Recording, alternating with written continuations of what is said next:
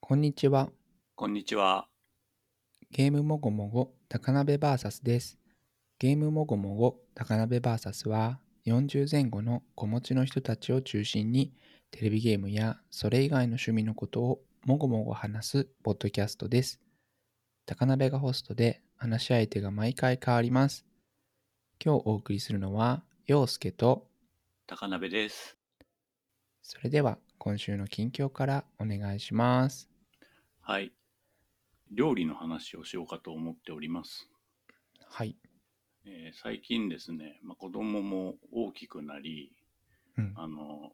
夕飯とかを家で食べないことが増えてきたんですね。いはいはいはい。で、えーと、妻は妻で、まあ、いつも週7日間飯を作ってくれてたんですけど、うん息子がいないと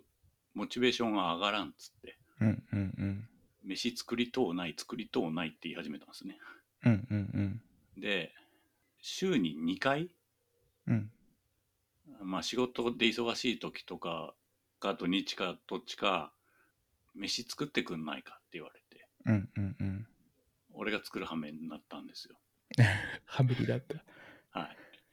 うんで、俺そもそも料理が苦手で、うんうん作れないことはないんだよね。作れないことはないっていうのは、えっ、と、どんなものが作れるかっていうと、うんうん。えースパゲッティ系はいあはい。と、うどんとか焼きうどんとか焼きそば、まあ、要するに麺類だね。ラーメンとか。あと、まあ、チャーハンも作れます。うんうんあと、カレーっぽいやつ。シチューとか。はいはあそれにプラスして、えータコライス。うんうんだだいたい5種類ぐらいのジャンルで、同じ、うんえっ、と、まあ、味が違うものっていううんうんうんのが作れた。あとは、まあ、頑張れば、豚汁とか、うん餃子とか、うんうんその辺も作れるかなみたいな感じだったんですけど、うんうんまあ、もうちょっとレシピ増やさなあかんなっつって、週2回作るにあたって。うんうんうんで、昔買ったさ、DS の喋る DS お料理ナビっていうのを思い出してさ、ほなんか昔同棲始めた時にも1、2回作ったなみたいうほうほうほうほな。そういうのでなんかいろいろやってみたんだけど、ううんうん DS お料理ナビすげえいいなっていうところは、分量がね、すげえ細かく書いてあるんだよね。ああまあ、今つ料理作ろうとするとさうん大体はみんなあの、クックパッドうんうんとかに行きがちだと思うんですけどうんうんクックパッド結構波があるっていうかまあ作ってる人がみんな違うからはいはいはいはい有料会員じゃないと美味しいレシピにたどり着けないじゃんうんうんまあそういう傾向はありますああるよねうんだからなんか誰だっけな鈴木みそ先生が言ってたのか忘れたけど、あのレシピ調べるときはクックパッド以外のやつを検索しろみたい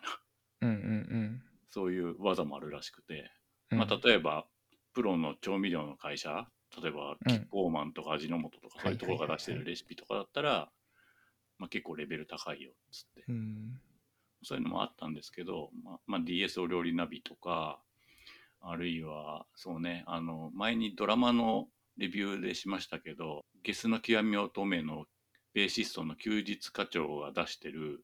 うんうん妄想ご飯っていうレシピ本があるんですけど、それ買ったりとかして。ほう今料理時々してるんですよね。うんううんん、であんまうまくいってないんですけ どで料理の良くないなーって思うところは、うんうんあの物作る人が言いがちなんですけど、物作りは料理とすごい似てるとかっつってうんうんうん料理が上手にできる人はものづくりも上手みたいなことを言いがちなんですけど、うんうんうん俺それ聞かされるのがすごい嫌でああ まあ要するに逆算して何かを用意できるってことだと思うんだよね、料理をうん料理がうまいっていうのはさ,、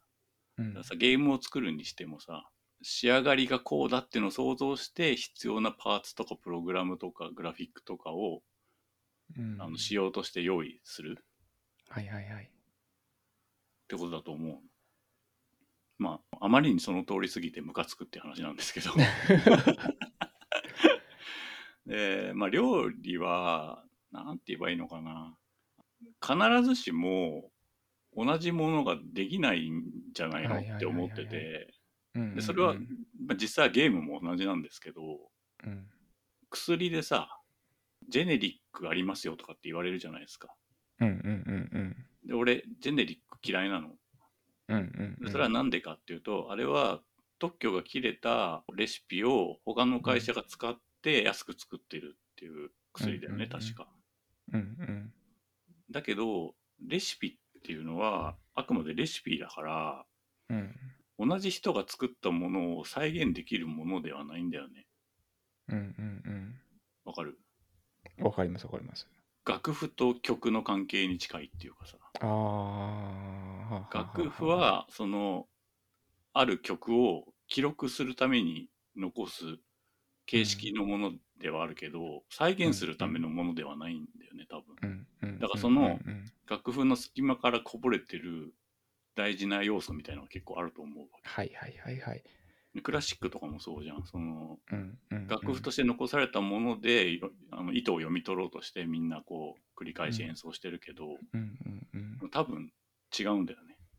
うんうんっていうのがあってでまあその DS お料理ナビがいいなと思ったのはそこが結構細かめに書いてあって、うんまあよくさあの男が嫌いなレシピとしてはさその適量とかって書くなよ、はいはいはいはいはい何グラムとか何 cc とか書いてくれよみたいな話ありますけど、うんうんうんそういうのがすごいしっかり書いてあるのとうんあと,、えー、と野菜を刻む時の切り方とかも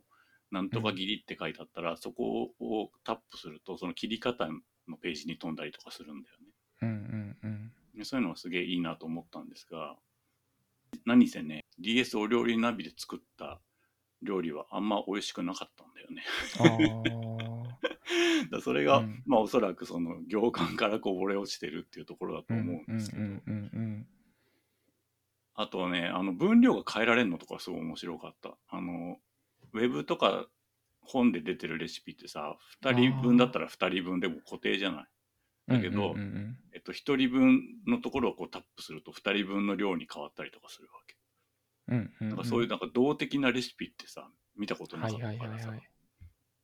すげえなって思ったし、あと料理してる時ってうんうんゲーム機触りたくないじゃないですか。うんうん手が汚くなるから。うんだから、なんか、はいとか、次のページとかっていうと、マイクが拾って、あの、レシピの次の項目にページがめくれるみたいうんうんああそれいいですねな。うん。なんか、あの、アレクサとかそういう感じよね。うんうんうんで、工程とかもすごい、あの、動画とか込みでさ、一個一個書いてあってさ、あのすげえ良かったんですよ。うんでんもう一個は、えっと、さっき言った、その、休日課長の妄想レシピってやつなんですけど、あ、うんう違う、んうん妄想ご飯ってやつなんですけど、これはただの書籍で、Kindle で見てるんですけど、こっちはね、な全く逆でね、あの、さっき言った、あの、細かい分量とかが書いてない感じ。はいはいはいはいだけど、えっと、一人暮らしの男の人が、ザッザッって、はあの、手軽に作って、そこそこの味になるっていう。うんうんうんレシピ集なんだよね。これはね、さっきと逆のこと言いますけど、うんあのレシピが細かすぎないがゆえに、下手なものができても自分のせいだって思えるっていう、あー自分のせいっていうか、まあレシピが悪いっていう言い方もできますけど、うんうんなんかアレンジの余地があるっていうか、うーんそういう感じがすげえいいなって思いました。なんかう、ん料理もあのゲーム作りとかも全部なんていうのこう確定した要素で作れるものではないと思ってて、うんうんまあ、例えばさ玉ねぎ1個使いますって言った時にさ玉ねぎの大きさとかさ、甘はいはいはい甘さとかってさ絶対違うじゃんうんうんうん水分量とか新玉ねぎなのはかいはいはいは玉いねぎなのかとかさうんうんでそういうのを一個一個詰めていくと絶対同じものはできないわけうんうんうんで、例えば、合いびき肉を 200g って言った時にも、それが国産の肉なのか、うんどうかでもきっと味違うし、うんうん値段もね、ピンキリだったりするじゃないですか。うんうんうんななんかそういうパーツ一個一個に入ってるなんか隙間みたいなものっていうのうをんいかにこう、軟着陸させて結果にたどり着かせるかみたいなっうんところていうのはまあ一応ものづくりにも料理にも似てるところがあんのかなっていう、うんうんまあ、そんなことを思いながら週2回料理してるっていう話なんですけどね。うーんいや大変面白いですねその、うん楽譜と曲にそのレシピと結果みたいなことが近いっていう話はなるほどなと思ったりうんそのこぼれ落ちてしまうみたいなものの話もなるほどなと思ったんですけどうんあのなんか僕があの好きな、まあ、レシピ本かどうかっていうのはちょっと疑問ですけどクッキング・フォー・ザ・ギークっていうのが辞書みたいななのんがか聞いたことあるなそれ。めちゃくちゃ好きなんですよねこれ。であのフォーミークあ塩分は何パーセントがいいとかはいはい。あの肉の温度はこれぐらいにしてえー表面を焼くとどうだとかうんなんかそういうのがこうあのデータとして書いてあるはいので、なんかこういうのがすごくたまらなく好きなんですよね。もう第2版が出てるね表紙が違う。うんうんうん、うんで特にその材料の大きさとか甘みとかはまあ当然違うんですけどうん一方で塩分の濃度みたいなことは、うんホットクックみたいに材料の重さを測ってうん塩をそれに対して0.6%入れるはいはいっていうのをすると一定になるのでブレが少ないっていうのはがいはい。なんかこう安心感に僕はつながっててすごい好きだったり。うんあとはその油とお酢と塩分を入れるとドレッシングになりますみたいのでうんその中身がそれが人参が刻んだのでも玉ねぎでも、えーとそれパクチーでも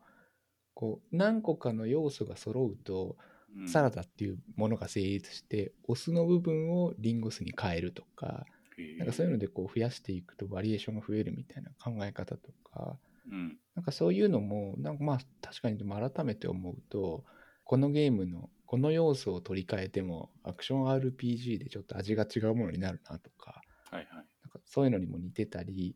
うんす。るなと思ったりうんして、なんかこう、あのお話も面白いなと思いながら聞いてました。 うんうん。あとなんかクックパッドも、そのクックパッドそのものには波があるけど、うんこうよくレシピを出しててあこの人のがいいなっていうのとかにたどり着いたりするときっとうんいい使い方ができたりするんだろうなとかそうね。うんうんうん、あれでしょ、なんか作れぽが多いやつがやっぱいい、はいはいはいいい当たりっていう話らしいよね。うんうんううんんそういうあのあれはありますがやっぱりちょっと難しいですよねうん。あのクックパッドで探すっていうのがだんだん難しくなってきたなっていうあ気そうなんはだしますうんえそれは有料会員でもあ僕は有料会員ではないんですけど、あのもうなんかこうヒントにはなるんですけどなんかあんまり僕は最近使ってなかったりしますかね。そう、だから、えっ、と、まあ、クックパッド基本的には外すんですけど、まあうん外さない時も、うん2種類ぐらいの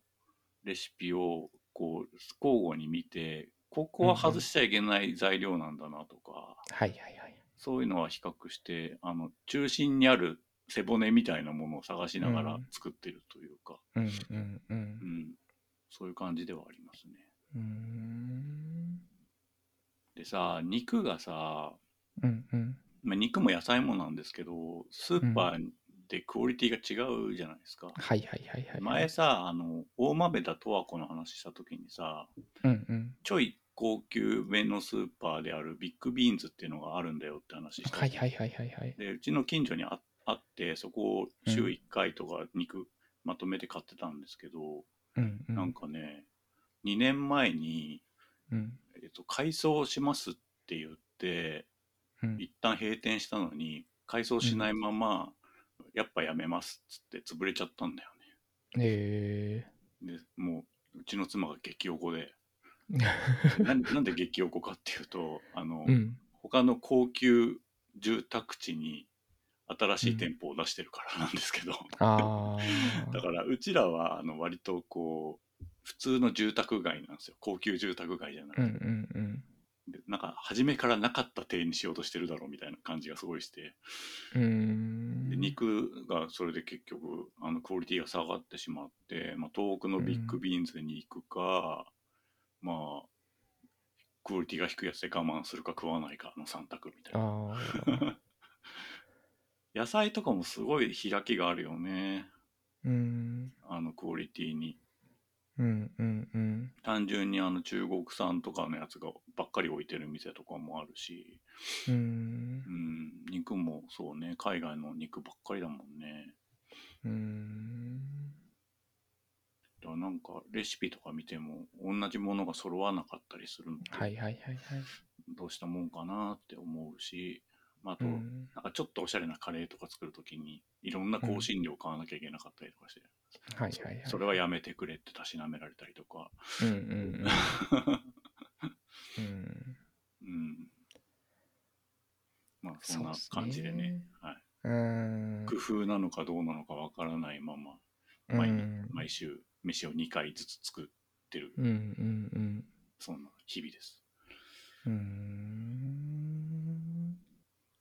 なんかまあお話を伺ってる限りは僕はあの料理ガジェットに頼る と楽なんじゃないかなっていうのとかあと僕が読んで面白かったなと思ったのがあの誰でも1回で味が決まるロジカル調理っていう本があってああさっきのに似てるねじゃあ。そうそうこれもね楽しかったんですようーねうんんえ料理本はね妻が持ってるやつがいっぱいあったりするんだけどああまあでもやっぱ今までのオールドスクールな料理本って感じだし、なんか男性向きではないんだよね。うんうんそういうなんか洋介が紹介してくれたようなうんなんか理数系に近いような方が、うんまあ、向いてるっちゃ向いてるかもしれないね。はいはいはいはい、うんなんかこう理屈で理解できると多分こう同じ食材がなくても応用が聞きやすくなったりあするんじゃないかなと思ってーうんまあ塩分量みたいなのはね、2人前3人前はもうしっかりある程度見えてくるようになったねうんうんうんあとまあめんつゆかコンソメ入れりゃなんとかなるみたいなのもあるよねはいはいはい、うんうん、うーんいいですねでもなんかこう新しいこう作業の中で仕事のことをこう振り返ったり仕事で言われたことをこう思い出したりするっていうそのプロセスがすごい楽しいんなだとろ思ういますなうんまあ今たまたまあのプロジェクトとプロジェクトの合間にいるからうんうん料理に向き合う時間があるんだけどこれからまた普通に忙しくなったりすると、そうも言ってられないみたいな感じにはそうですね。なりそうだなと、うん。うん。今はもうレシピの数を増やすしかないなっていはいはいはい。ううんなんか、あれ、オーブンとかは使うんですかオーブンはもう解凍ぐらいしか使わないねあーあでも。ねあのガラスのボールで作るうん。カレーとかはあってそれは美味しいんだよね、うーん。レンジレンジでうんレンジではいはいはいはいうんだからうんコンロを使わないで作れるカレーがあって、はいはいはいはいはい。トマトカレーみたいなやうんうんうん。つ。美味しいね。うーん。いいですね。うん楽しい。。うん。DS か。お料理ナビは、あんまりすごい売れたっていうイメージはないですけど、あやーっぱり、どうまあ、スマホが出てきて、ね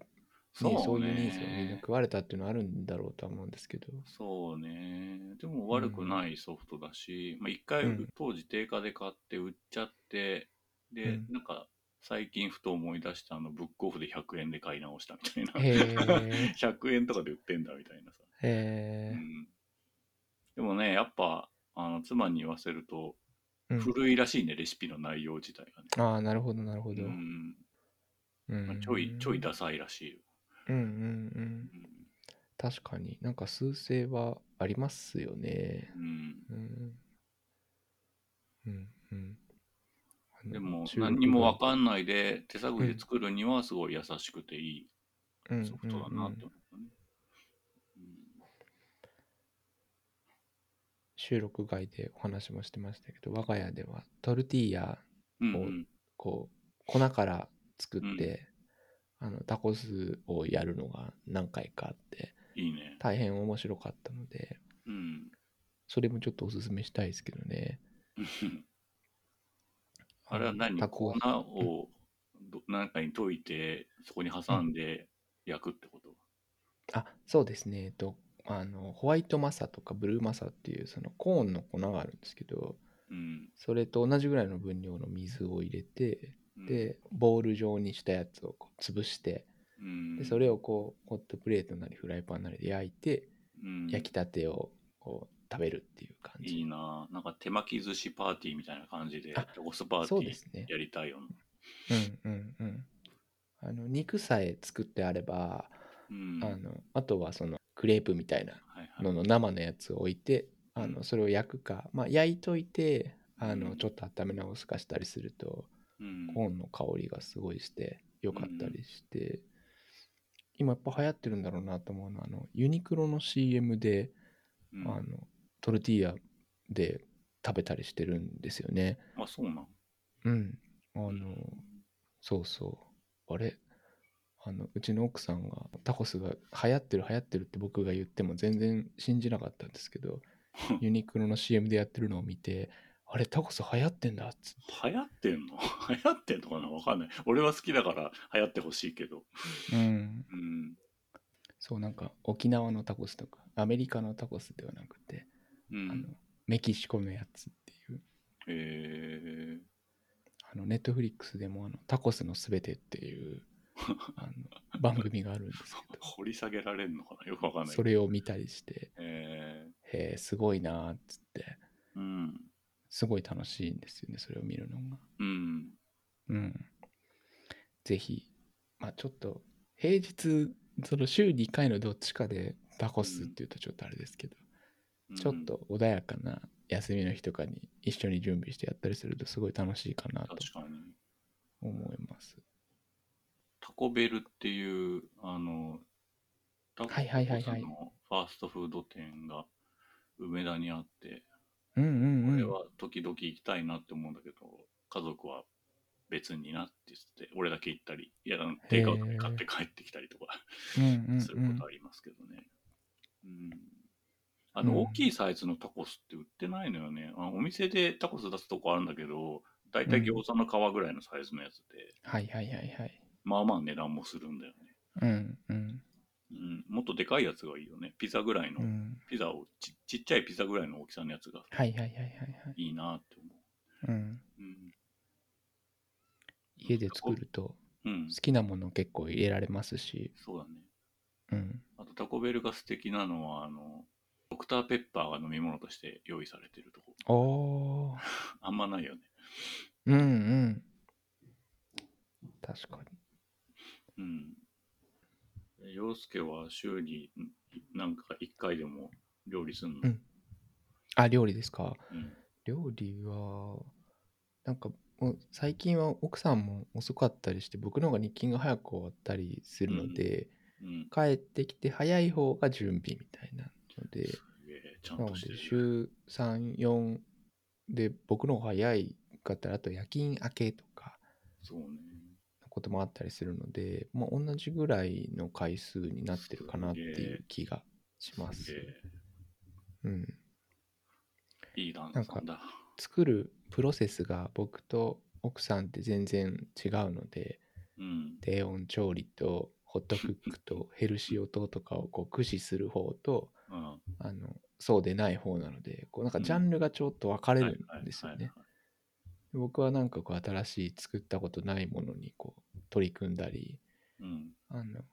1個あるとだいぶオリエンタルになるあのウオリエンタルーシャンフェンとかなんかお腹そういうこあのへー調味料があるんですけどうん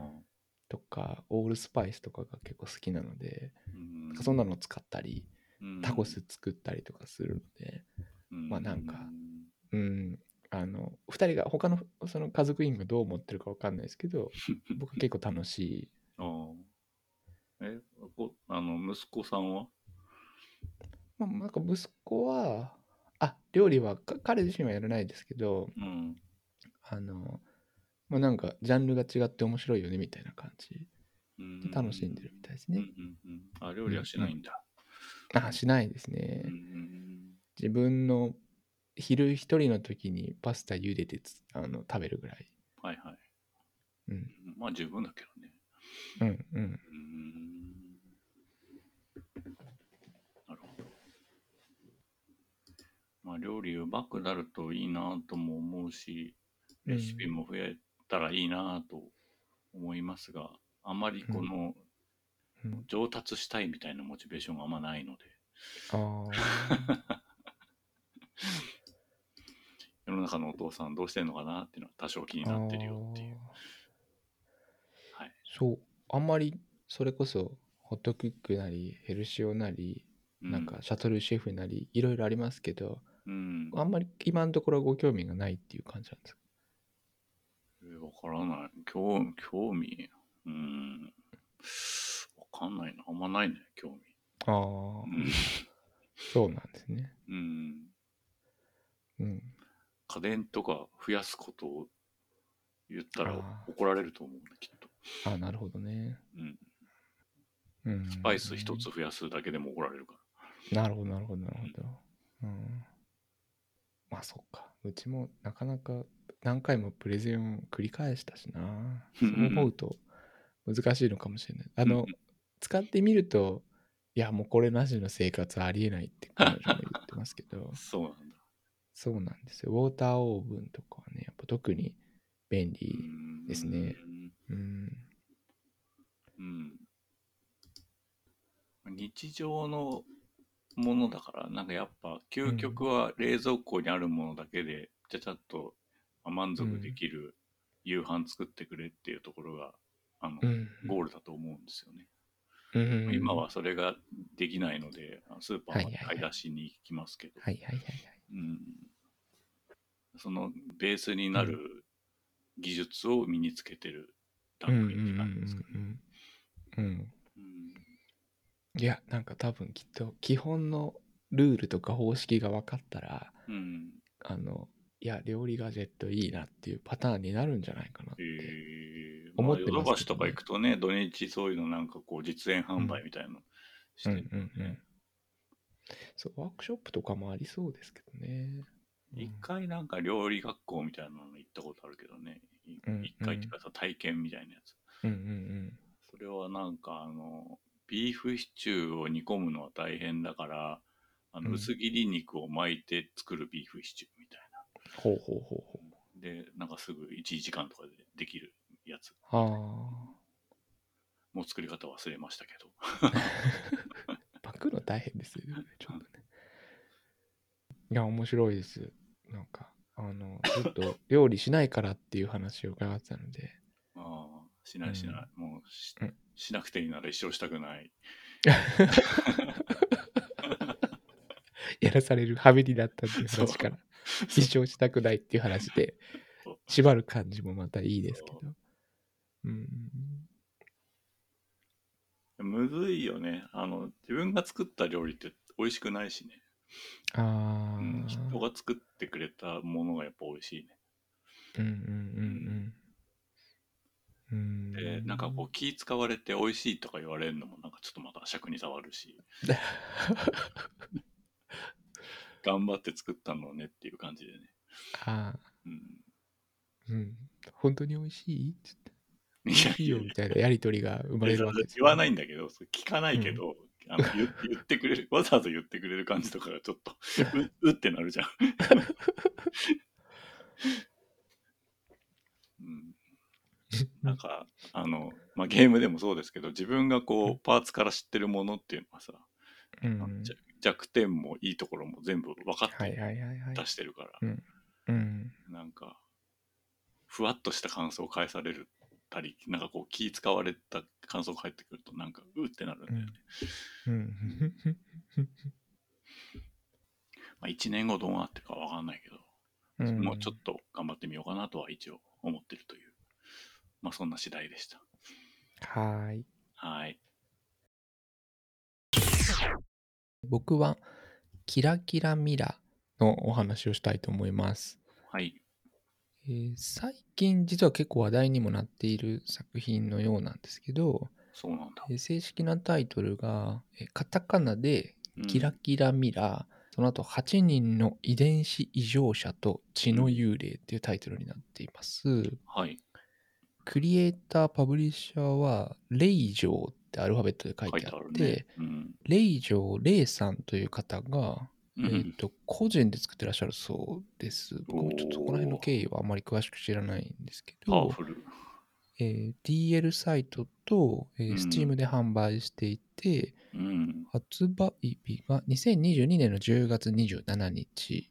うん。で Steam の価格が1480円でうん。説明文がですねこのゲームは殺人現場から証拠を集め犯人を探し出す推理ゲームです遺伝子異常者が入る学校鍵括弧ウエストウッド中学校括弧閉じ、えーうんそこに入学することになった8人の少年少女たちその学校には人に取り付き人を殺す狂気の幽霊ミラがいたっていうなんかそんな説明になっていて、うん。まあ、その零条零さんが手がけた、まあ、ビジュアルノベルっていう感じですかね。うん。うん。でちょうど、えー4月の13日発売のファミ通にも載ったりとかしてて、うん。まあ、なんか割とこう話題になったり今もしてるっていう作品です。うん。でストーリーはですねえっとなんか赤いコートを着た主人公の、まあ、なんかあんまり記憶力が良くないっていうオープニングから始まるミシェルっていう子がいるんですけど男の子うん。でその子がですねある日急に竜巻に巻き込まれるんですねうん。でその後になんかこうあのえっとサバン症候群みたいにうん。見たもの聞いたものを全て記憶できるみたいな能力が身についててうん。で、病院で検査すると、遺伝子異常ですねって言われるんです。で、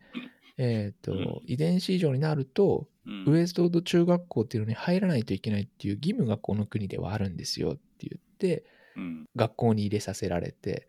うん。で、正門くぐるとですね、一旦意識がなくなって、で目が覚めると、学校の外にはもう誰もいなくて、正門が閉ざされて出れないっていうところから物語が始まるんです。うん。であちこちでこう弾丸論破的とかあるいはなんか人狼っぽいとか言われるんですけどうん。何かが取り付いて誰かを殺すみたいうん。なで流れででそれがどうして起きたのかみたいのを、うん。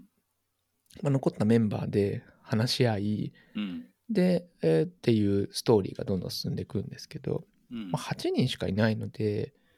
まあ、結構展開がこうどれぐらいのペースで終わるのかなと思うと、まあ、後半がこうあなんかそんな展開になるのかっていうような流れだったりうん。するんですね。でミシェル以外の7人の能力も結構いろいろ様々で、うんまあ手から猛毒が出るとかうんあとまあ光るとか物に触ると物の記憶がわかるサイコメトリーみたいなのとか。えーなんか弱い電気を出せるとかうん。あとはなんか能力秘密にしてる子もいればうん。ただ身体能力が高いだけとかうん他の人に変身できるみたいななんかそそんな話もありつつうん。話は展開していくんですけど、うん。まあ、ビジュアルノベルに近いような構造になってるので内容の良かった部分に踏み込むとうん。ネタバレになるしうんあのキャラクターが好きとかも、まあなんかその物語の特性上ちょっと言いづらいなとうんいうところなんですけど、うん。ゲームのシステムも、そのアドベンチャーパートと証拠を集めたり移動するパートうん。でなんかこう推理をこうするためにどの証拠かなみたいなその証拠はみたいなのを選ぶパートもあるんですけどうん。基本的にはこう答えが決まっててうん。ペナルティとか別展開とかないのでうんう。んと逆転裁判的ないろいろ証拠を積み上げてこれだみたいななんかそういうカタルシスはあんまないですね。うん。で基本的には次に行く必要があるところにも矢印が出てて、まあ、行き詰まることもないし、うんまあ、こう気楽にできる感じなんですけど、うん。まあ、その個人制作っていうのをこう最初に聞いてたはいはのい。で、うん。個人作成ならではの迫力っていうんですかねうん。なんかそれがなんかすごく僕はこうグッときてうん。なんか絵柄も髪の毛とかベタって塗ってあるよはいうはいはいはないなんか独特の、うんえっ、とある種言い方を変えればこう荒いみたいな風になるのかもしれないですけど、簡略化されたところは簡略化されてて、うんうんなんですけどその演出とかシナリオとかうんうんイラストの量とかからはなんかこう熱さみたいなのがこう僕は伝わってきてうんなんかその個人で作ったっていう背景にあ僕はやっぱこういうのに弱いんだなって思ったりもしたんです。うんであのこんなことが伝えたかったのかなみたいな気持ちにもなったりうん僕あんまりすごく映画見るわけじゃないんですけどうなんかこう類似の感覚にうんあの映画の「ジャンクヘッド」っていうのをああなんか名前だけ知ってるストップモーションアニメっていうんですかああそっなんかですそけっどちかうんはいはいあはいはいはいるねうんなんかこうあのこの映画がストップモーションで撮られたんだっていうことを見てみるとずーっとうわーすごいって思いながら見るようななんかそういう感覚に近くてはいはいなんか本当に終始あーなんかいいなって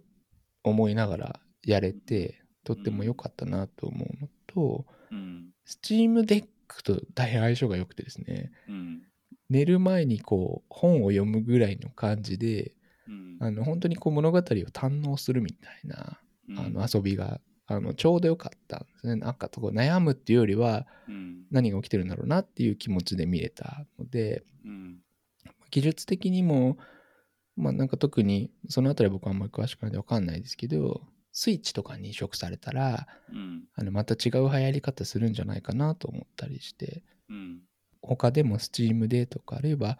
まあ、スイッチでノベルゲーとかも遊んでみようかなと思ったりもしました。あーでブログの「絶対シンプル主義」ってはいあいうブるあログのるねうんラー油さんがレビューを上げてて、うんその中の「絵は荒いけど面白いウェブ漫画を読み始めてドハマりするような感覚で一気に遊べた」って彼が書いてへて、ーあまさにそういう感じだなってうん思ったりしました。うんなんか最後まで遊ぶとうんなんかこう整合性とか設定とかうんあれこれってとかっていうなんかこう細かいことも全然思わないではないんですけどうんなんかそういうこと言うのはなんか無粋な感じで、まあ、それはそれとして面白いからいいんじゃないっていうなんかそんな感じでかなり楽しくうん遊べたなっていうところとうんなんかそのインディーゲーのグッとまだこれからも流行るだろうなと思うようなゲームを、うん、楽しく遊んでる時のうん喜びの栄養素みたいのをこう摂取できて、うんえープレイ時間も5時間6時間ぐらいうんで3日4日ぐらいのその寝る前の間の時間で遊んでうんああ楽しかった楽しかったと思ってうんあの遊べたのでうん最後の日はちょっと夜更かししたりなんかしてあよかったなっていうなんかそんな感想ですね。あ、はいはい。え、こその物語として、ここが山場だな、みたいなのが分かるってことその3日間で終わるっていうあそうですそうですそうです。でなんか1章2章みたいののがは。うんうんあるんですけどあここら辺からこうグッと展開が変わってきたぞっていうのはうん。うんこうあったりするのでうんうん後半まあなんかうんそうですね若干駆け足な感じにも感じるんですけどなんかそれも含めてうん。よかったよかったっていう感じでした、うん。まあ、なんかだいぶ流行ってんのかな流行ってんのスチームのレビューの件数とかはすごい多いわけじゃないんですけどうん。うんき分岐なしで進行するビジュアルノベルってバッドエンドなしって書いてあるね。うんうんうん分岐ないんだ。分岐ないんですよじゃあだからあのゲームなのか、それ。うんうん。なんかね、証拠を集めて、キャラクターを動かして、うん。、で、どういうことだと思うみたいなので、うんこう証拠を選ぶと、まあ、それじゃないかなとか、もうちょっとと。考えてみようみたいので、うん。じゃあこれだって選んで、話が進むみたいな、うん。なんかそんなところなんですけど、うん。まあなんか人狼に似てるとか言ってたもんね。そうですね。ううんんうん。まあ、なんかゲームでないといけないかどうかっていうのは、まあ、うーん、そうですね。うーん、どうだろうな。まあ、ちょっとそこら辺は、あ、わかんないですけど、ただなんかその、自分から見た景色とか、自う分ん、が予想してこう答えたみたいなことを、こう、自分がボタンを押してるっていうことのう意味みん、たいなものは、うん、僕は割と感じられたかなと思ったりうん、うん。うんしてますけどああ、ね。そのなんか特殊能力みたいなところで、うまんあ、う分ん。岐とは違うけど、うん。データベースとして振り返ったりみたいなのがあるってことあ、そうです、そうです、そうはです、いそうではいす。はい。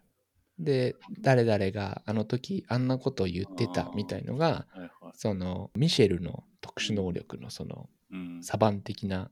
名ん。前が、えっ、と、症状メモライズってはついいてるんはでい。すけど、それで、こう、あの、まあ、あログも振り返れあ、なたるほどり、ね。あの時のあの子の能力はこんなだったよねみたいなことをこう振り返ったりするのにうん、う、こうん使えるんうですん。よね。ああ、そういうところがゲームらしいのかな。そうですなね。るほどね。うん。うーん、うこれんうさ、んキうャん。ラクターとかアニメーションするの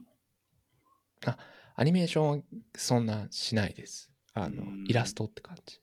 え、例えば、なんかこう、ドラクエの街みたいにさ、人が何人もいて歩いてるみたいなスクショがあるんだけどさ、うんうんうん。右足、左足、右足、左足みたいなの動く、動かない。あ、ちょ、そういう動きはちょこっとああ、あるんだ。ありましたかね。うーん。なんかね、見た目よりもプレイしてると、うこん。の雰囲気とかもより味わい深く感じられるようになったな、り。なんだっけ。なんか昔流行ったフラッシュ動画みたいなタッチのうんうんうん。色の塗り方だよね。はいはいはいはいはい。これは何で書いてるんだろうと思いますけどね。なんか普通のペンとかじゃないのかな。うーん。なんか色うがん、ちょっと独特というか、うんうんうなんかん。切り絵とかの感触に近いよね。はいはいはいはいはうい。ん、ベタ面なんだけど、なんかちょっうとん。タルトーンの方に寄ってるというか、うんうんうん、いやでも本当フラッシュ動画とかの人ってなんかなぜかこういう色を使ってたなって思思っうん。た。ああ。なんだっけ、このレゴ13みたいなやつとかさ。うんうんうんうん。なんかあれですかね。あの、ペ、ペンじゃなくてマウスで書くとか、はいはい。そういうことだったりするのかな。でも悪そくないと思う。うん。こことここがううまく整合性が取れないからちょっと冷めちゃうみたいなう。うんことにななりづらい作りっていうかそのうボリューん。ムもそうだしうんうこのん。絵柄とかもうなんか熱量とかう。なんかそういうんのもなんかちょうどよくてうん。ああーよかったよかったみたいな気分でう終えん。られてうなんかん。すごくこういい体験だったんですよね。うん。うん、うん。なかなかこううまくうそんのこ具体的なエピソードをこう構造上伝えづらいんですけ しど、かも3、4時間で終わっちゃうんだったらね、うんうんうんどれを取ってもネタバレみたいになりそうだもんね。そうなんですそうなんです。 後半こう大きくその見見え方が変わるんだみたいなこと自体もまああるいはこうね聞きたくない人は聞きうたくないのかもん。しれないなとは思うものの、うん、なんかこうこういうゲームこういうゲームって言うとあれですけどなんか少しこうメインからうん。外れたように感じられるやつがこう徐々にこう流行り始める時とかに遊べるとあビデオゲーム好きでよかったなって思ったりする。、あ、そうう。うんん。これ、あれ、なんか、サイコっぽいアドベンチャーゲームにありがちなうメん、タ構造みたいのがあるあメタ構造はあんまないですかの。あね。あ、そうなんだ。うんうんうん。うん。あと分岐があった方がゲームっぽいっちゃゲームっぽいんですけどどうなんだろうな。そのあたりはちょっともうだから気楽に遊べたっていうのは結う構あるんでん。すけど何個かあってもよかったのではっていうねうん。気にはなります要ね。所だけでもね。ううん。ん。まあでも、マルチエンディングのための分岐みたいなのは別にいらないけどね。うんうんうんう。うんうんん。そうなんですよね。なんかうこん。う、うんと。まあでも難しいですよね。ううん。ん。こういう話が見せたかったんだなとか、なんかそういうのはこうつすごく伝わったし。うん。うん。一人でな、誰かに届くゲームが作れるのってすごいな。うんうんうん。もうちょっといっぱいレビューとかついててもいいのになと思うんですけど。うん。なんかこの立ち絵とかイラスト自体はともかく、そのうんアドベンチャーパートの画面がうん。何枚か貼られてるんですけど、うん。ここだけ見るとちょっと躊躇したくなる気持ちもわかるんですけど。うん。うん。ああ、えっ、と、全身が映ってて歩いてるようなとことか。あ、そうです、そうです、そうです。そあうでーまあ、確かに、そこだけ見るとクオリティ低く見えるね。すうんうん。うまあ、んここが多分こう動いてるところ見たりするとねあこんなこれぐらい動かしてくれてんだって思ったりしますけど、うん。まあそこがメインではないので、うん。うん、触っていただくときっと印象は変わるんだろうなと思ったりはえーしますね。そうですねなんかちょっと説明しづらいなと思い ますうん。あんまり同じような体験、そうですね。あんまり同じような体験がないなとは思うんですけど。なんか何人かいて特殊能力みたいなのななのだとキラーセブンとか思い出すけどねああ、はあはあはあはあ。ポリゴンなんだけどシルクスクリーンみたいな感じのうんうんうんうん。画面の質感だったね、うんうん。いや、こう、結構こうグッとくるんじゃないかなと思いますけどね。もっとさらにじわじわ売れそうなえー気がしてますけど。まあ出たばっかりだからね移植もその先あるかもしれないよねうんうん e ショップがさあの、うん。うん。今まで1年か2年ぐらい前まではあのうん年末年始セールで800本とかだったのに今もう通常時でも800本ぐらいセール中で、はいはいはいはい。どうやってこう表にビジュアルを出せばいいのかっていうのがすうごいん。ね、ウィッシュリストうんうもんパンパンだしさ、 うん。あとあのすでに買ったソフトをそうとして出さないようにするみたいな機能とかつけてくれよって思うんですけどうんうんうあのん。ずーっとこうスクロールして辿っていくとメモリが足んなくなって一番先頭に戻るみたいなのあるじうんうんゃないあれ本当何のセールもしてない新しいソフトとか後ろの方にあるだろうからかわいそうだよねうん。う。うんん、ああいうところはどうすんのかなと思いつつ、うんずっとあのままですもんね。ねうん。ウェブで検索しても全然使い勝手がいまいあちだし。そうウェブも悪いのひどいよねなんだろうね、あのソニーも悪いしね使い勝手うん。マイクロソフトも別に使い勝手良くないし何なんだろうねそんなにこうそうとして表示することって難しいんだろうかああ。そういう意味でやっぱり Steam はすごく使いやすいは使いやすいですし、なんかタグがやっぱりいろいろついてたりするのうーで、んタグで検レビュ索すーるの数もすごい多いですね。え、タグで検索したりするのあ、タグで検索したりもしまうす。ーん。例えば、なんか最高スリラーとかそういうことあ、そうですね。なんかあの、最近はあの、ヴァンパイアサバイバーが流行って、でう、んあの、バンサバ系みたいのを、ああ。であの、えっとローグライトアクションと。ロビーバか、ニうん。そうですね。うんううー。んん。で、検索できたり、あまあそういう RPG 使い方とかしたことないからな。あそういう買い物の仕方をしたことがないっていう感じだー、うんうんうん。こうジャンルで掘るみたいな。な。ああ、そうなんだ。そういう、そういうの結構メジャーなんかね。うん、そんなに多分、稀有な方法じゃないと、ハックスラッシュがやりたいみたへいな。え。あこのここら辺でこんなのが最近は人気なんだとかでもさ、わかんないけど、例えばスプラトゥーンやりたいさ、スプラトゥーンがやりたいんだってさ、うんうん、う DPS のいい感じのやつがやりたいわけじゃないじゃん、きっと。ん、はいはいはいはいまあ別にいっか、どっ ちでも。それを否定することではないか。うんうんうんなんかこう同じ手触りでちょっと違うそまのあなんていうんですか似たのを探したいときってことか。そうですねこうサラダ油じゃなくて、はいオリーブオイルで作ったらどうなるんだろうみたいな、はいはい。なんかそういう感じに近いのかもしれないです。うーん。なるほどね。まああのちょっとうん。スチームでだとまあややハードルがね高くなったりもすることもあるかもしれないんですけど、うんまあ。今後の展開によってはって僕は勝手に思ってるのでなんか応援したいなと思う なるほどね。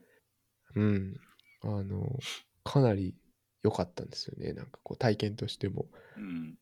夜、こういろいろ家事を済ませて、うん。寝る準備をして、枕元にスチームデックを持って、うん。眠くなるまで遊ぶ、この時間最高だなと思いながら何日かえ過ごせたので、ーうん。あの、おすすめしたいなと思うので、いろいろ、なんか、まあいろんなこと僕も言ってて申し訳ないんですけど、あんまりいろんなことを見ずに遊んでいただいた方が楽しいかなと思うんで、 はい。うんうん。おすすめしたいなっていう感じです。はーい。ゼルダの伝説、時のオカリナについてお話しようと思います。ほい。時のオカリナ、まあ、今まで何回も出てまして、うんうん初代は1998年11月21日に任天堂64版として誕生しました。うんうん開発販売は任天堂。値段はちょっと忘れちゃったけど、6800円とかだったんじゃないかな。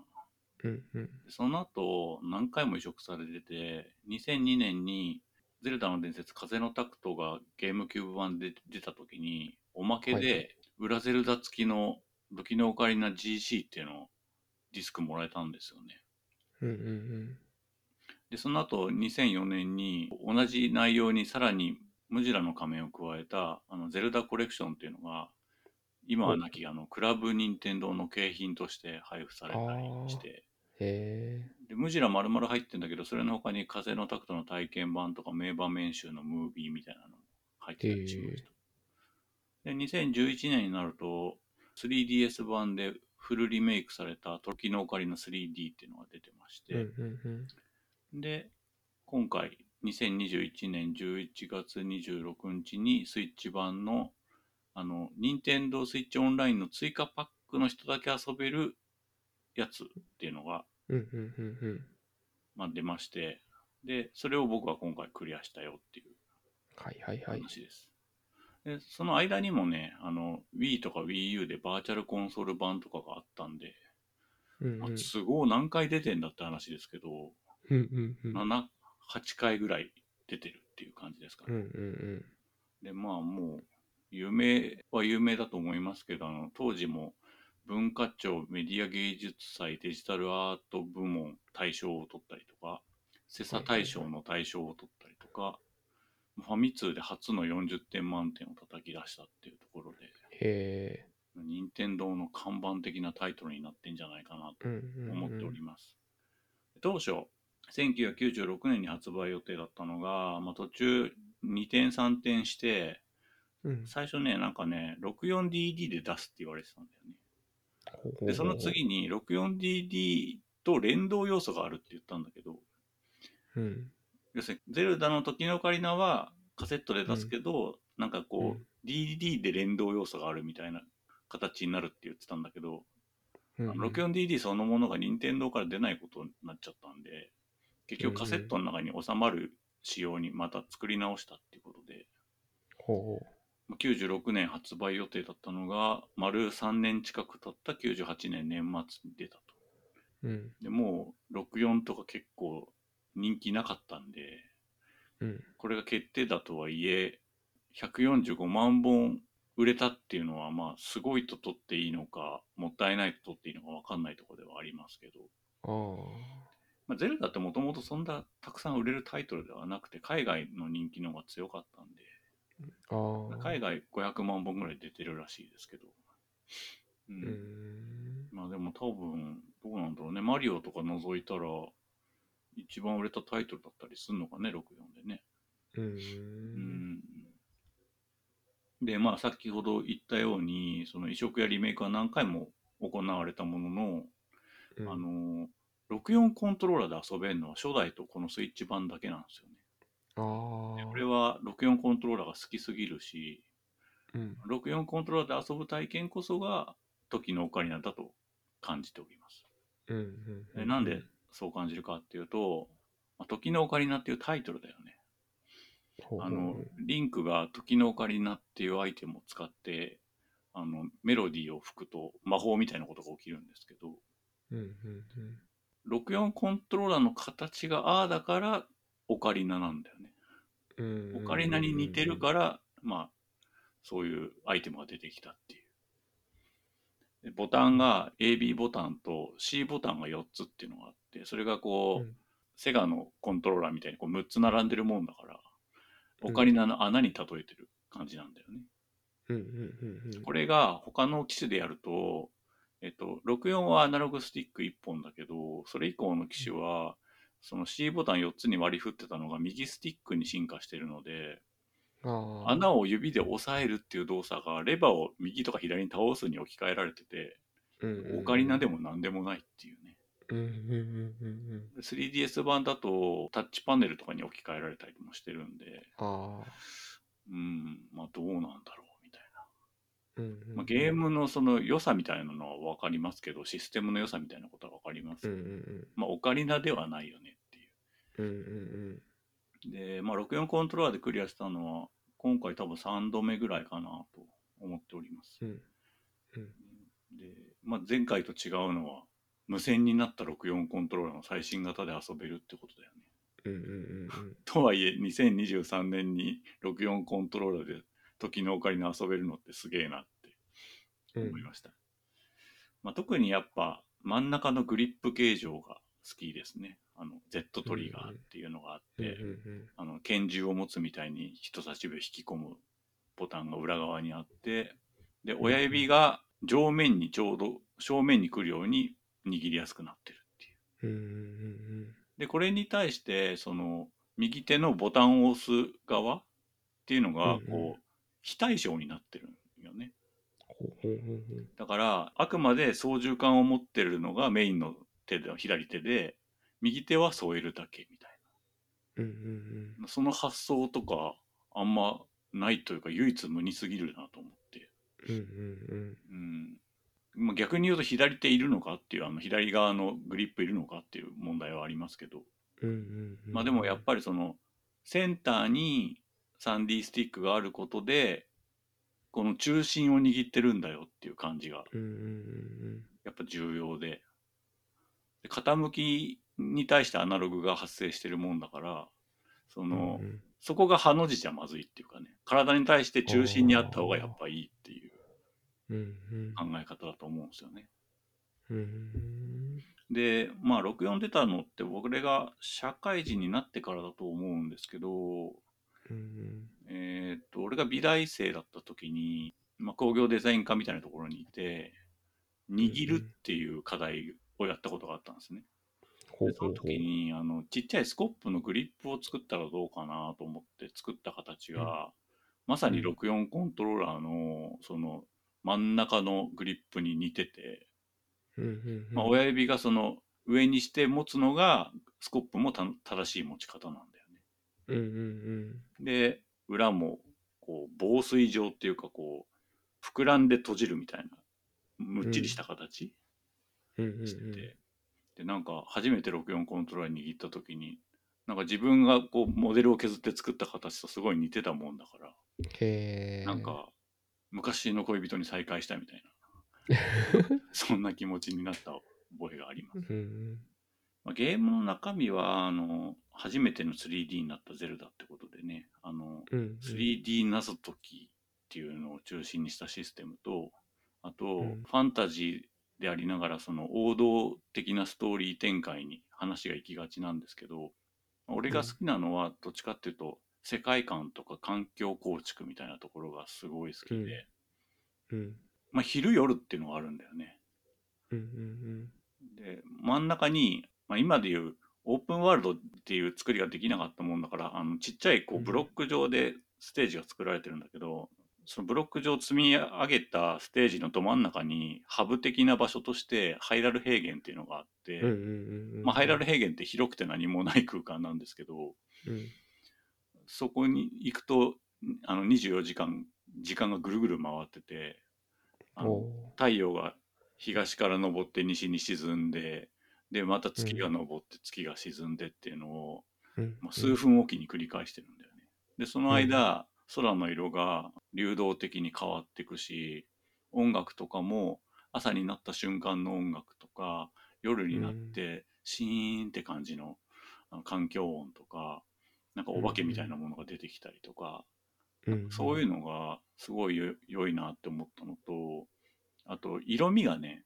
あの、うんうん64の特性でもあるんだけど、カキッとした原色が出ない代わりに、あのうんうん、ぼやっとした味みたいなのが、すごいこう、枯れ草の感じというか、うんうん朝日の匂いとか、朝露の感じとか、なんかこう温度感とか湿度感にすごいマッチしてて、あの、画家で言うとアンドリュー・ワイエスっていう人がいて、知ってる、うんアンドリュー・ワイエうんあわス。かんないです。アンドリュー・ワイエスで検索してもらうと、うんうんうんもうすごいね、色がね、枯れ草みたいな色の、まあ、ハイパーリアルと言っていいのかどうなのああか。。で、この質あー感見たがことすあるごいゼルダっぽくて、うんうんうん俺初めて見た。とき、ワイエスじゃんと思って、うんううんん。なんか書いてないところは徹底して書いてないんだけど、書いてあるところはすげえ書いてあるみたいな。うん。感じうんうんで、ゼルダはどっちかっていうと、書いてないっていうか、書けないんだよね、解像度的うん。うに。んうんうん。書けないんだけど書いてある風なんだよね。で、それがフォグとかでうまくこうごまかされてて、うんうんうん。で、地平線の先まで見えすぎると困るもんだから、あのうん、縦看板みたいなところに円形の絵が描いてあったりするんだけど、それがうんうんうん当時のブラウン管だと程よく滲んでいい感じに見えてさ、うん今の解像度でカキッとした液晶で見ると、本当に縦看板って感じなんだけど、うんうんなんか当時はそのにじみと色味とっていうところでなんかすごい絶妙な空気感と温度感を感じたんだよね。うんうんでストーリーも、まあ、ゼルダってなんか昔からなんかちょっと切ない感じみたいなのが入ってくるんだけど、うんあのなんかコキリ族っていう一族が森の中にいてうんうんでそこに時の勇者であるところの高鍋ってやつがいるんですけど、うんうんそいつは、あの、なんかね、コキリ族にはみんな一人一体ずつ妖精がついてるのに、うんあの、高鍋だけいないんよね。うんうんうんでどうやらなんか違う一族らしいぞみたいなことになって。ほうほうほで、耳尖ってるから、なんかハイリア人かなみたいううんな。うん。あの、コキリ族は大人にならないんだけど、うんリンクはなんか大人になりなりそうな感じなんだよね。うんうんうんでなんかその森の中から外の世界に出てってあのいろんな冒険を始めていくんだけど、うんうなんんかお姫様に会いにお城を目指しながらハイラル平原をこう歩いてたらあの、うん昼だった太陽が沈んで夜になっちゃって羽橋がね、あの城に入る羽橋がねちょうど閉じるんだよね。うんうんそんなにあのまっすぐ行っても昼のうちに城にたどり着かなくて羽橋が閉まっちゃって締め出しを食らっちゃうんだよね。うんうんうんそしたら地面からボコボコボコってあの骸骨のモンスターとかが出てきてうんうん子供であるところの高鍋に襲いかかったりするうんのそのなんか寂しさみたいなのとか怖さみたいなのとかがすげえ良くてうんあドラクエもさあの1の1からもちろんその杉山浩一さんが曲当ててますけどあうのんフィールドの曲が勇ましくなくて寂しいじゃないですかうんうんあの感じにすごい近いっていうかうんうんなんか一人でこう荒野にほっぽり出された感じっていううかんうんでさっきのそのここには何もないのになんかここにいいたいなっていうかなんかそういう感じみたいなのもすごいあって、うんうんうんあのゼルダクリアしたのはそんな数少ないんですけどあのハイラル平原には行きたいなっていう感じでもう20回以上はあの 大人になるぐらいまではプレイしてるんだよね。うんうんうん、で、えっと時のおかりになってゼルダ姫が持っててでうん悪いそのガノンドロフってやつが追っかけてきたからあうのん見ず知らずだけど何かを感じる少年であるとこの俺にあのとっさに授けるアイテムなんだよね。うんうんうんその時のオカリナを吹くことでいろんな魔法が使えるんだけど、一つは、えっ、と、あれ違うか。うん時のオカリナは魔法が使えるけど、えっ、と、時を超えるのはマスターソードか。おおうん。で、なんかその、子供時代と大人時代っていう、青年時代みたいなのをあの行き来するようになるんだよね、途中から。で、子供時代うんうの高鍋は、何歳ぐらいだろう。5、6歳、6歳ってことないよな。まあ、小学校入ったか入ってないぐらいだと思うぐらいの、うんうん3等身、4等身ぐらいで。持ってるけ剣とかもすごいこう短い感じでねで使える武器とかもあのパチンコとかブーメランだったりとかして、ど。うん子供感がすごい溢れる感じなんだよねで子供の時代でしかあの入れない穴とかがあってこうハイハイしながら進んでいくと、子供時代しか入れないダンジョンとかに進めたりするみたいな。で今度大人になるとあの身長も結構高くなって5等身ぐらいになって、うんうあのん青年そうね1617とかなのかなうんで長い剣とかも使えるようになったし立派な盾とかも子供時代はもう背中に背負うだけしかできなくて守る時もうんこう亀みたいに甲羅みたいにしてうんうん体を隠すみたいな守り方しかできなかったのが普通に盾として使えるようになったりで途中のダンジョンで手に入れるフックショットとか強力な武器とかもどんどん使えるようになっていくんだよね。うんだけど、ストーリーの中で子供に戻んなきゃいけない時とかがあって、うん。あで、その子供の時代と青年時代で不利と落ちが完結するようなイベントとかがいくつもあったりするんだよね。あ。うん。例えば、あの、エポナっていう馬に途中から乗れるようになるんだけど、エポナと仲良くなるためには子供時代に、あオカリナを通じて仲良くなっとかなきゃいけ ない。なるほど。それを大人時代でそのメロディーを聴かすとあの時のあの少年だねって分かってもらえて仲良くなるうんみたいな、うんうんことが起きたりします。うんでねダンジョンがすごいたくさんあってで特に悪名高いのがちょうど真ん中らへん中盤まあそうだな10段階あったとしたら6番目ぐらいの感じのあの、うん水の神殿っていうダンジョンがめっちゃ難しくて、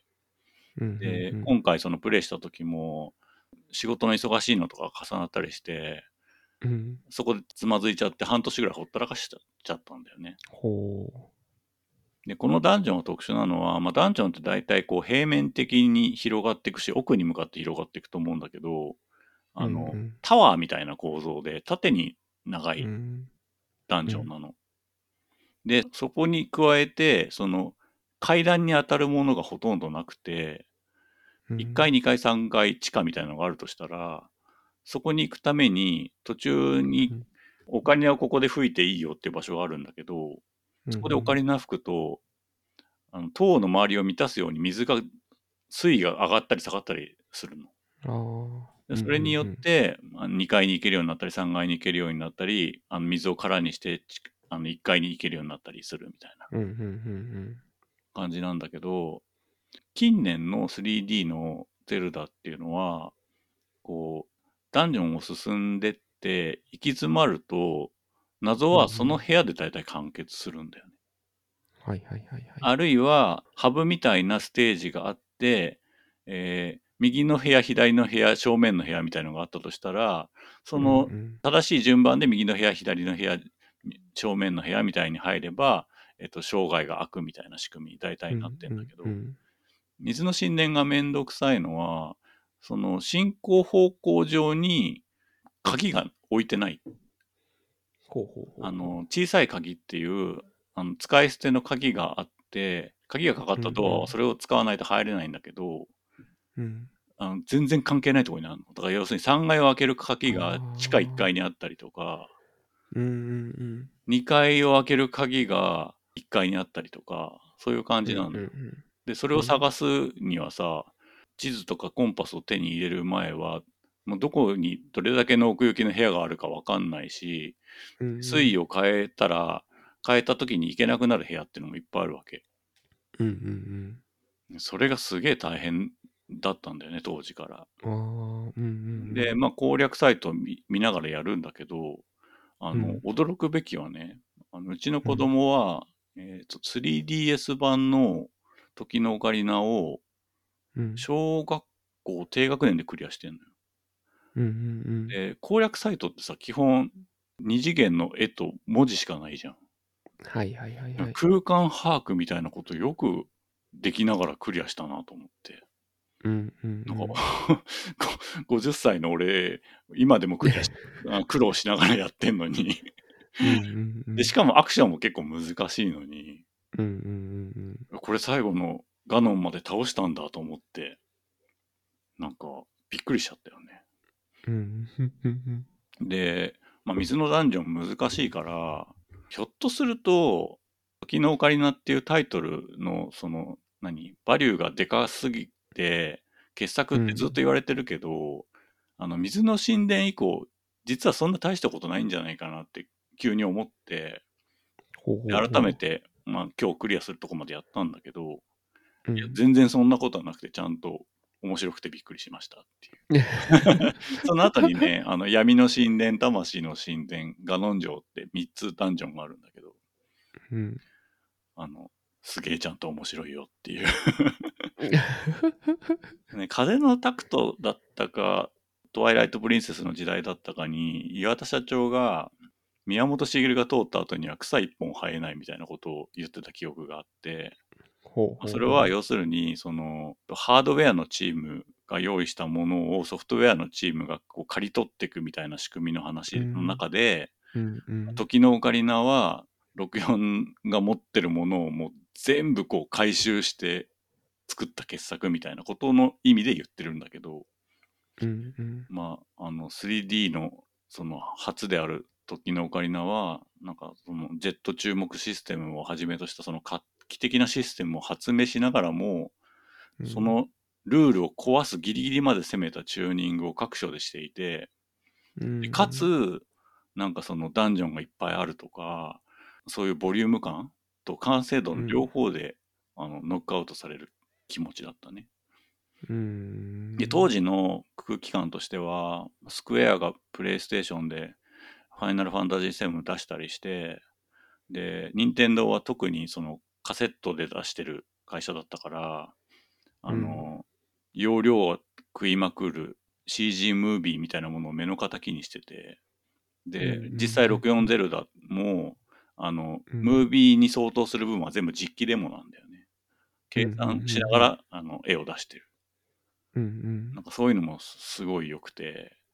ムービーだとさ、こう、プレイステーションでは出せないポリゴン数を動画として出せるじゃない。うん、けど、うんうんうん、 64は実機デモだから、64が出せる絵しか出せないのよ。うんうんうん、だから、プレイしてる時と同じモデルのリンクやガノンとかが、まあ、背景にイメージのなんかちょっともやっとした炎とか、そういうので、なんかこう、キャラ劇みたいなことをやったりするんだよね。うんうん、だけど、それが音楽とか演出とか相まって、めっちゃいい、いいんですよ。うんうんうん、例えば、ゼルダ姫がインパっていうウバの馬に乗って、ガノンに追いかけられてるところで、リンクがそれを目撃して、で、ゼルダ姫が、あの、これを受け取って、っつって、あの、時のオカリナをポンって投げて、で、その後にうんガノンが、あの、黒いでかい馬で、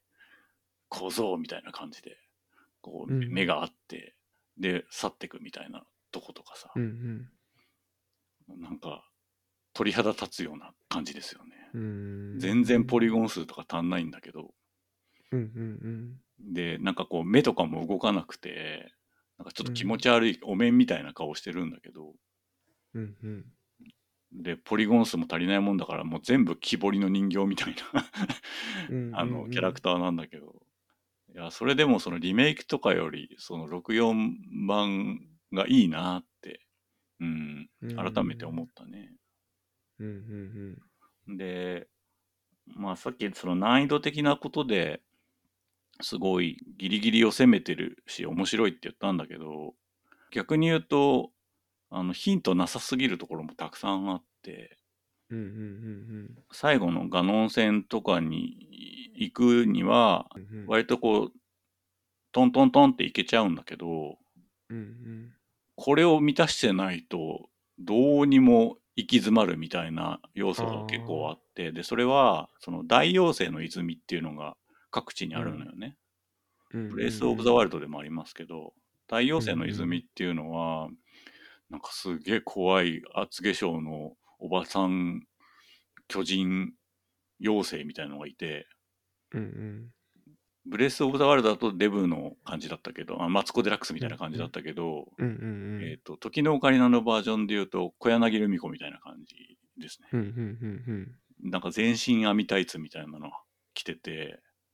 なんか魔女みたいな感じで空に浮かんでて、うんうんでねその時に与えてくれる能力っていうのは魔法だったりあるいは基礎体力のステータスアップうんうんうんで特に重要なのが魔法ゲージが2倍に増えるってやつと受けるダメージが半分になるっていうやつうんうんでこれがないともうガノンすごいしんどいんですけど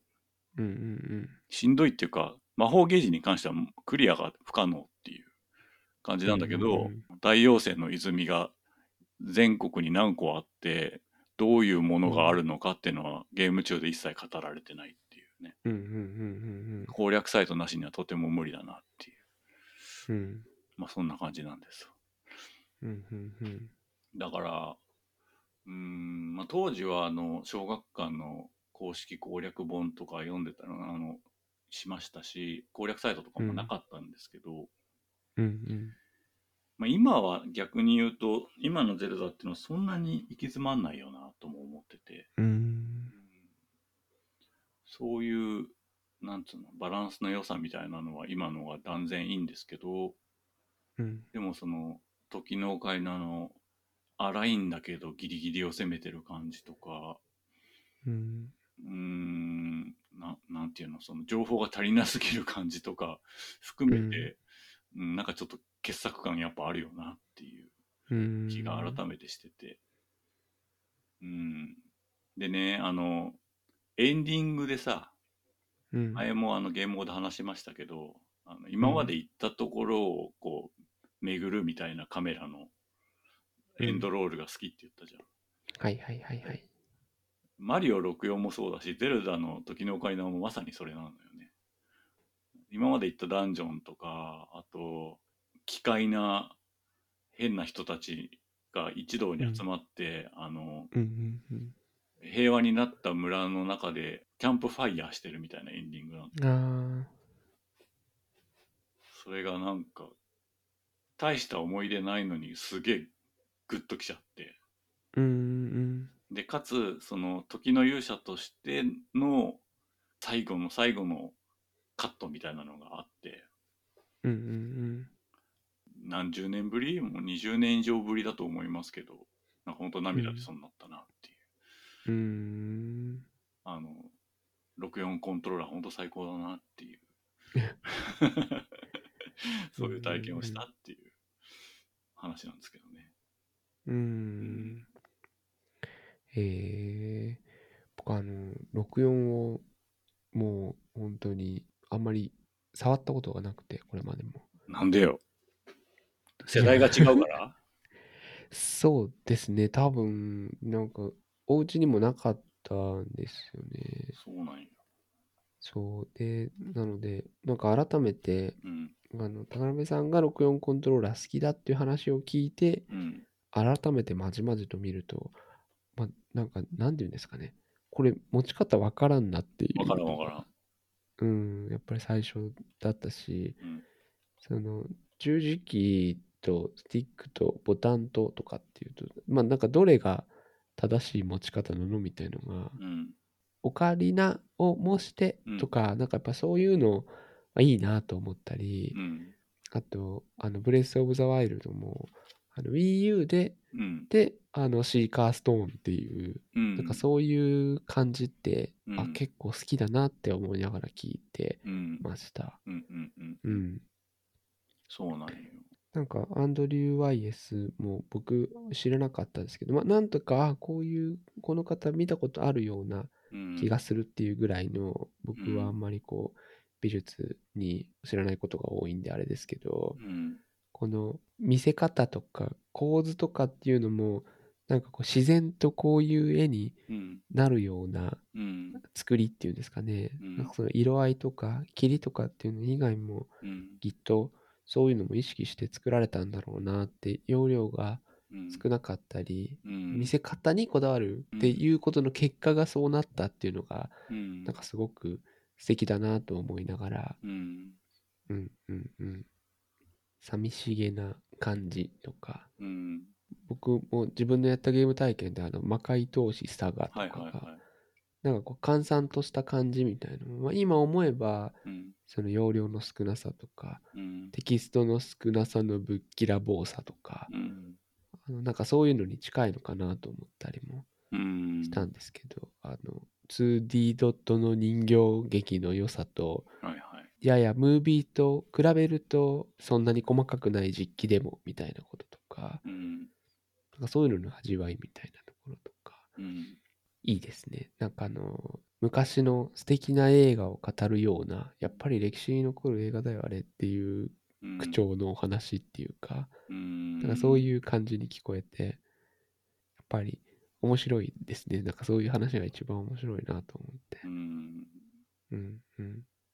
マリオは映画になりましたけど、ああそねのうち、なんかね、この時のオカリナも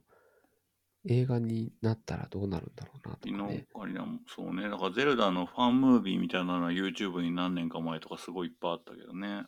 うんうんうん。でもやっぱあのリンクなのにケツアゴだなとか そういうのはちょっと気になりました けど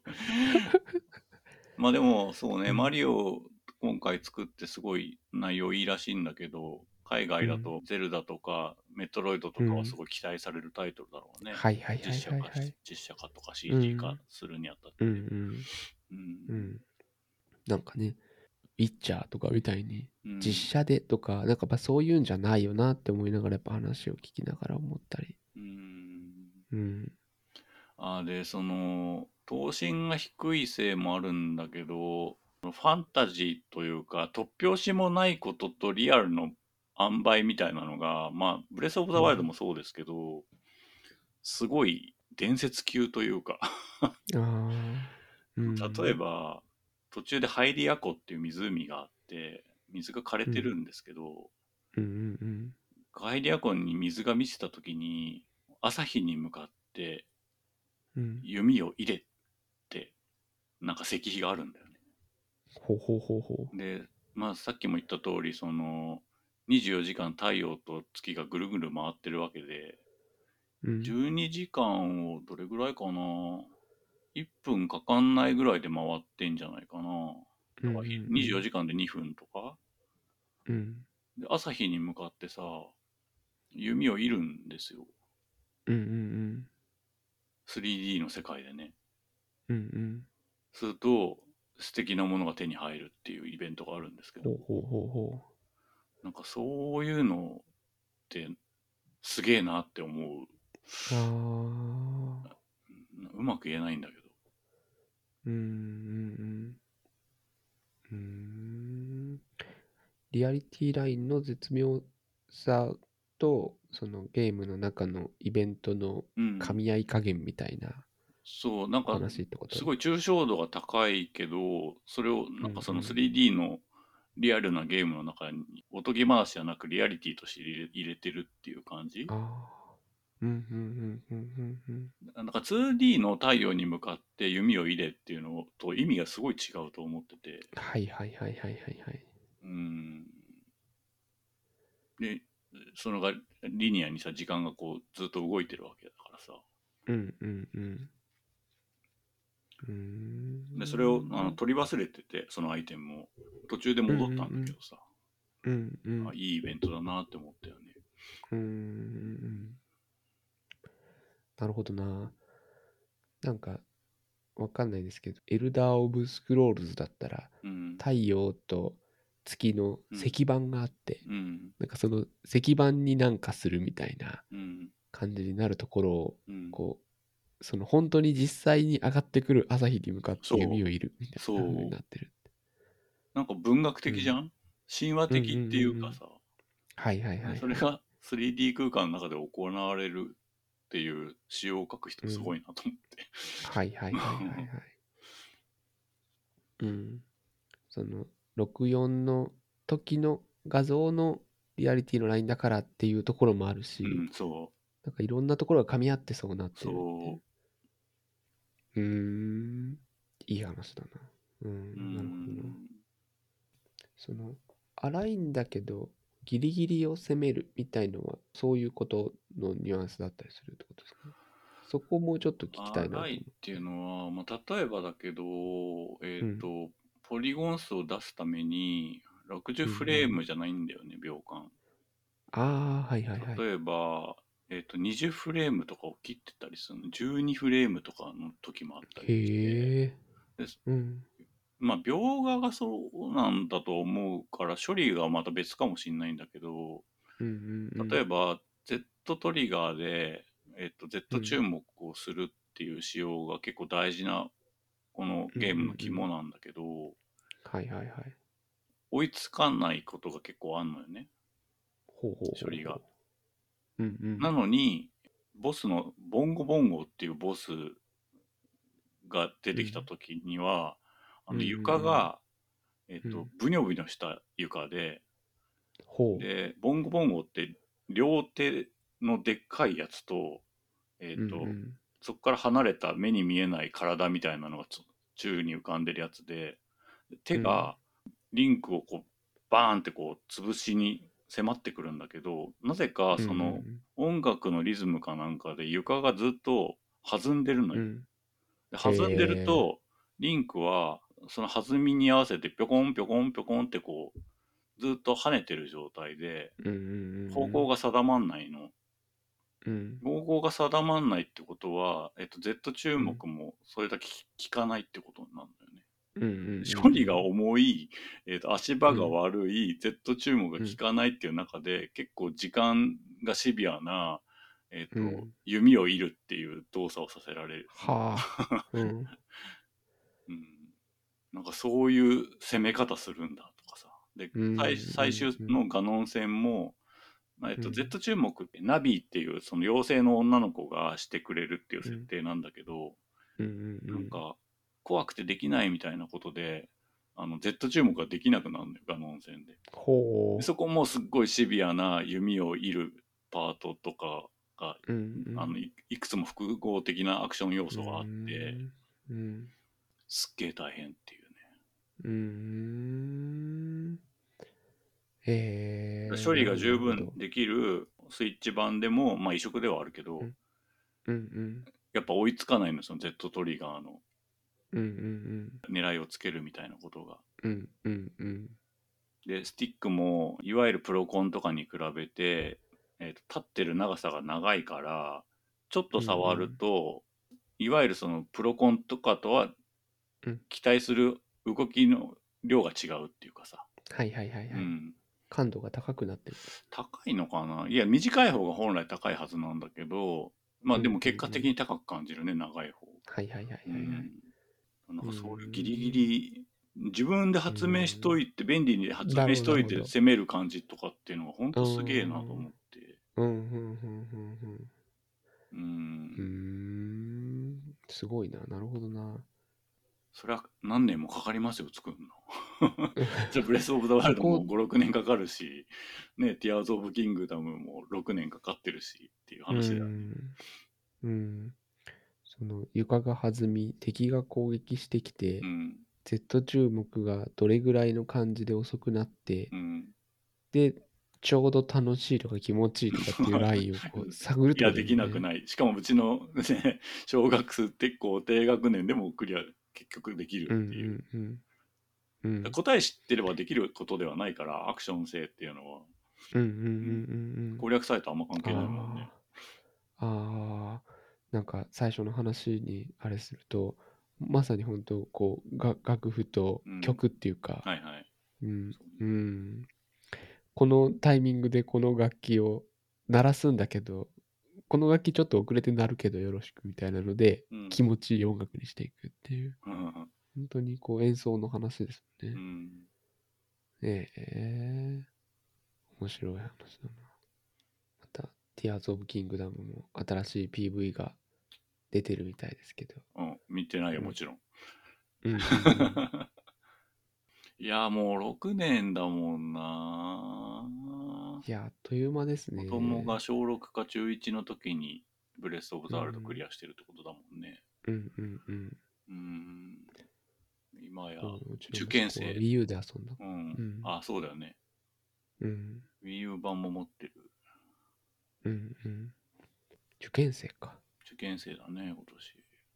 うん。あれいいや一貫なんだっけ洋介んちは。あ、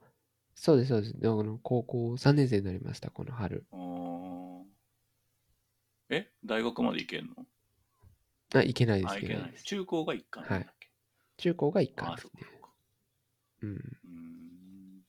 ーん。いや、もう今もなんか、妻とうん。なんかガーガーやり合ってますけど、あの、ビジョン、へえビジョンがなくてね。ああ。で、ななんか、あの、こういう学部に行きたいみたいなことを言ってんだけど、その先に就職とかがなさそうな学部だったんで、まあ、どうしたもんかねっていう。なるほど。まあでも、つい2ヶ月ぐらい前は、大学なんか行かないって言ってましたけど、ええそこから比べたらだいぶ進歩した気もしますけど。 ああ。うーん。いやでもね、その6年経ったじゃん。なのに、うんうんうん息子にその、もうすぐ出るね、ゼルダの新作って言ったら、うんうん。早っって言われたからね。ああ。あ、そういう感覚なんだと思って。あーなるほど。うん。なんかやっぱりね、若者と時間の流れが違うなっていう感じは。うん、まあ、俺らは俺らの逆に、あの、年取ったものの速さっていうのはあると思いますけど、うんうん。今、若さを突っ走ってる彼らの中でも時間は短かったんだなっていう。うんうんうん。まあ、無理してね、うんゼルダを1年とか2年おきに出してた時代もありましたけどね。ああ。今思うと、なんでそんなことしたんだろうな って、逆に思う。いや、だってさ、あの、ねなん、何度か言ってるかもしれないですけど、風のタクトなんて、あの、前半のテンションのまま後半までいけたら、絶対一等賞じゃないですか。うんうんうんうんもう後半ね、すっかすかだったもんね。う。うんん、もったいないよなって思う。あれも、なんか1年とか2年で作んなさいっていう指令だったと思うし、確か。ああ。だダンジョンはなんか半分にしたりとかしてたよね、確か。うんうんうんやっぱ結局ボリュームがいるって話だったのよね。だからそのうん。初代のゼルダもそうだし、あの神々のトライフォースもそうだし、うん。時のオカリナもそうだけど、その3作が傑作でいられたのは、やっぱボリュームと完成度の同時に満たしてたからだし、うんそっからしばらく不遇な感じが続いたのも、やっぱそこの2つを満たせなかったからだうとん思うし、うんうんうん逆に「ブレス・オブ・ザ・ワールド」が大傑作だって言われてるのもそこを見満たし直したからだと思う思うよね。。うん。ううんんだ必要なクオリティとか物量に対して必要な制作期間があるっていう改めて分かるっていう。うんうんうんうん。なるほどな。うんハードも作って、いや本当そうソよ。フトをね、本当にこう、時間をかけて、うん、お金もかけて、うんいや、なるほどなっていう感じはありますけど。うんうん。うんうんまあ、あとはスイッチの次のハードどうなるのかなっていうのが、なんかはいはいはいはねい。心配事というか気になるところではありますけど。うんうんまあでも、Tears of Kingdom は初めてスイッチネイティブのゲームだと思うから、あね、そっかそっか。 Wii- そうですね。前は確かに Wii U 基準で作ってたから、Wii U に合わせる必要はあったと思うけど、うん。うんそういう意味では初のゼルダかもしれないよね、スイッチでう。ん。うんうん。まあ、そう思えばですけど、Wii U でこう出して、うんで、スイッチでさらに売れたみたいなところがブレス・オブ・ザ・ワイルドもあったから、うん新しい、まあ、スイッチ2的なものでもうん遊べてっていうことになってまたね、出るかもしれないなと思ったりもしましあーあ、でも5月までには出ないでしょ、きっと。た。そうですね。とすると、まあでもなんかママリオの発表がそろそろあるってなんか今日ニュースで見た気がしてて、それに合わせる可能性はあるかもね。